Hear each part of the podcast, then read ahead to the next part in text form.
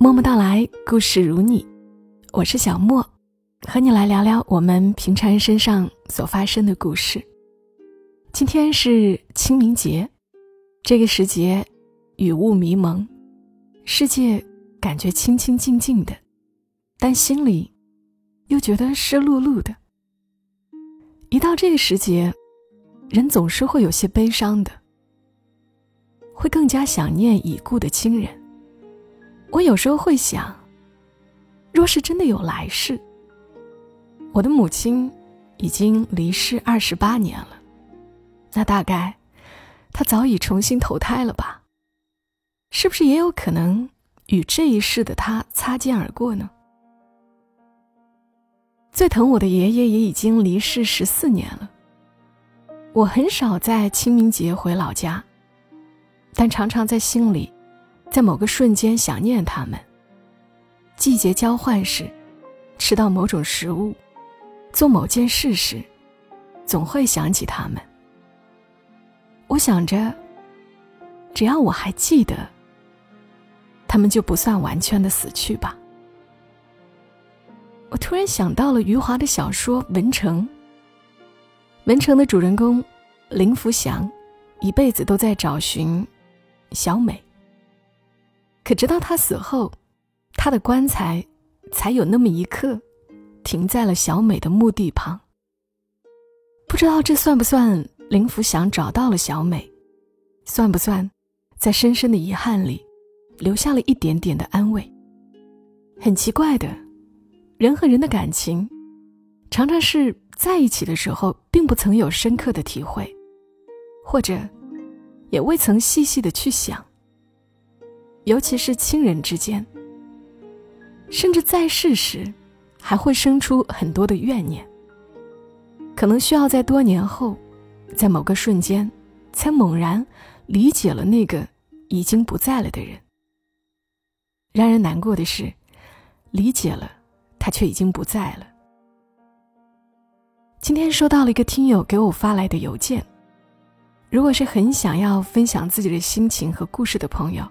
可以给我发邮件的，我的邮箱是小莫幺二七幺二七 @QQ 点 com。但真的只是个人的分享，我很不好意思的说，这样的分享是没有稿费的，谢谢你。今天的这封邮件的主人，我没有看到他留下名字，他只留下了他祖母的名字。这封短文是在清明节这一天，他想起他的祖母而写下的。他的祖母有个很好听的名字，叫思安。文章是这样写的：昏黄的窗户上，树影缭乱，初春料峭的晨雾入侵。一个寒颤，让我早已无睡意。向来冬季就是如此。薄纸般的被褥，怎么扯也扯不大。带着埋怨，随手掂了几下。把被子堆成母亲喜欢的长条状，扯了扯虚荣的呢子外套，弓着背推开后门，撞见祖母，她正忙着给年后拜年的客人准备熟食卤菜。不知道是吃了口祖父指桑骂槐的怨气，还是看不惯小辈们太懒，不用抬眼，他便没好气的问。要回武汉吧，给你弄点吃的。不吃了，直接走的。我也不抬眼的，躲进茅房。年少时，如氢气球般轻狂，急迫的想逃离这片无趣的土地，逃离爱朝我撒气的祖母。坐上父亲的摩托车，出发乘大巴前。莫名的想，还是与祖母告别一下。走到厨屋的门口，他正低头切菜。常年务农，导致他的手厚肿撩黑，手指扭曲的害人。重盐、重辣、重甜的饮食习惯，让他的面容看起来浮肿，泛着红黑。努力的切菜时。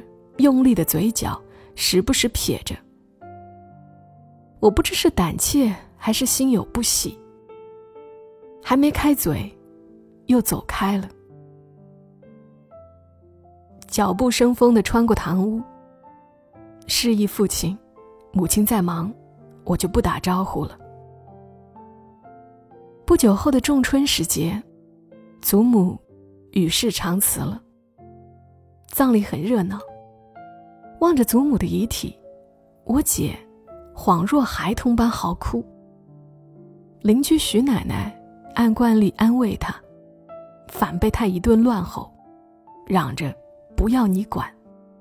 这一声吼在我眼里，是不合时宜、不合身份、违背伦常的举止。姐姐果然也受到了母亲的谴责。祖母的子孙里，我想我是最理智的一个。在葬礼仪式上，我的眼泪可以说来也来。在无人的时候，我又异常的冷静。我一个人坐在他生前破败的小屋，回忆着儿时那颗他藏起不给我吃的苹果，挤在床角的针线篮子。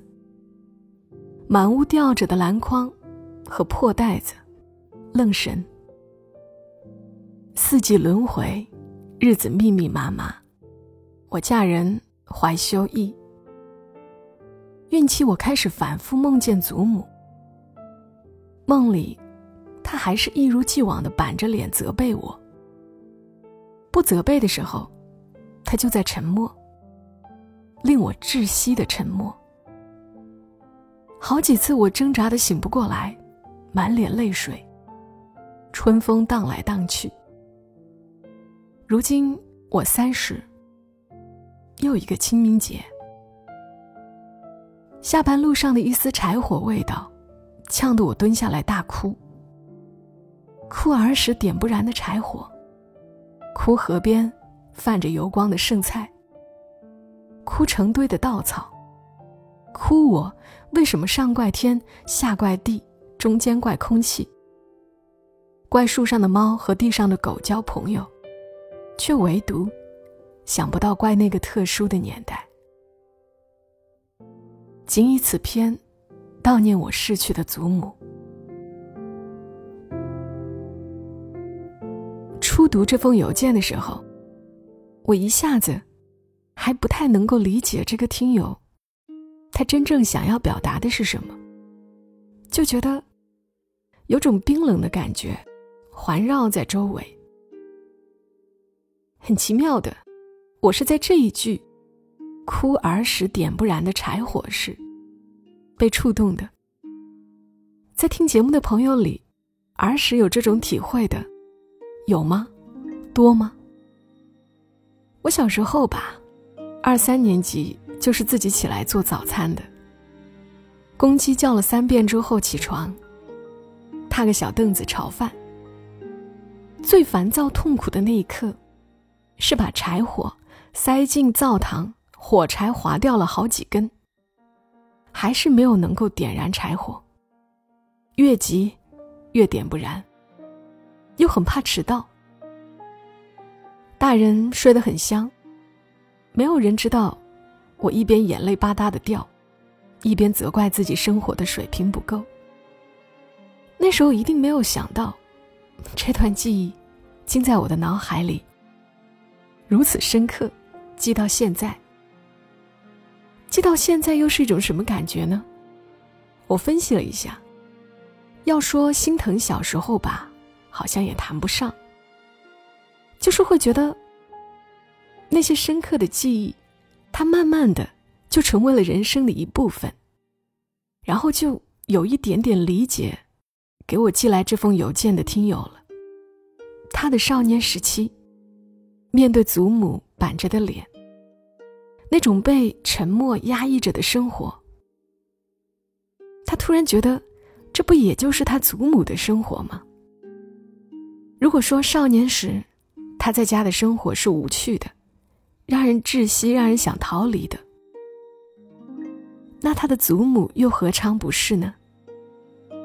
这无趣的、繁琐的、累人的生活，就是他祖母的一生，并且无处可逃。于是我也就大概理解了他的这篇文。人很多时候是后知后觉的，尤其是对于年幼时养育过我们的亲人，在被养育的这个过程，其实并不是那么精细。面对他们突然的离世，我们甚至有些恍惚，都不知道自己到底爱不爱他。可能要在很多年后，才会突然发觉。自己内心深处的深深的爱意。说到这里的时候，我既希望有人能够明白我说的是一种什么感受，又希望你不要明白，明白即代表失去。今晚的节目就陪伴大家到这儿吧。啊，另外要说一件事，呃我可能最近都会说这个事儿，就是昨天。我上线了一张新的专辑，是录制的一本有声书《焦虑症的自救》。如果你也有被紧张、恐惧、焦虑的情绪影响到，那这本畅销了几十年的经典书籍，或许能够帮助到你。麻烦大家点开这张专辑，订阅、收听、好评、点赞。当然，如果默默到来，你觉得更新的太慢了，不够听。那我觉得这本有声书，用来听着哄睡，也是可行的。感谢你的收听，祝你今晚好梦。小莫在深圳，和你说晚安。